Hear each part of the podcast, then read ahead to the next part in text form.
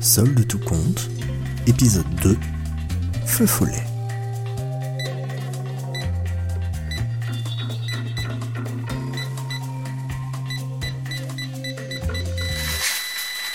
Certaines nuits, si vous marchez dans les bois, vous pourrez entendre un murmure. Non, pas un murmure, un sanglot plutôt. Le léger sanglot d'une tristesse ancienne, tristesse avec laquelle on a appris à vivre.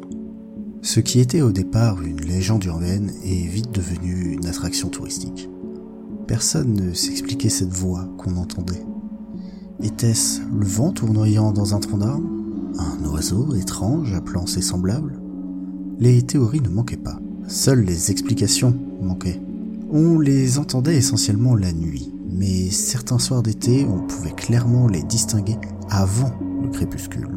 Certains curieux, profitant d'un jour férié pour venir se faire une frayeur, pour venir voir de leurs propres yeux, ou plutôt entendre de leurs propres oreilles, affirment même avoir été témoins du phénomène en pleine journée.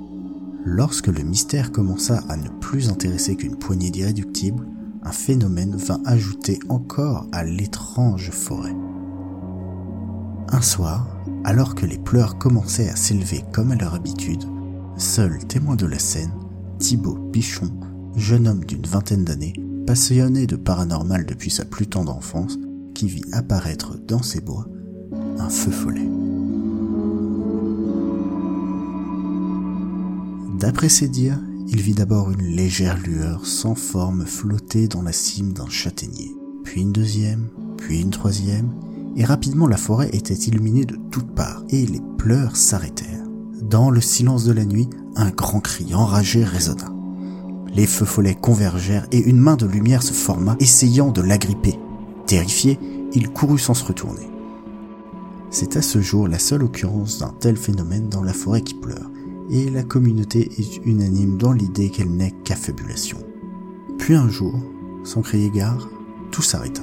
Personne ne saura ce qui se tramait dans cette forêt quelconque bordant cette route nationale et cet ancien complexe commercial maintenant désaffecté comme il en existe des centaines. De vous à moi, la vérité, sa belle, comme il l'appelait, il avait tant mis de lui en elle que lorsque Gaston mourut, avec lui, c'était éteint un peu de l'âme du supermarché.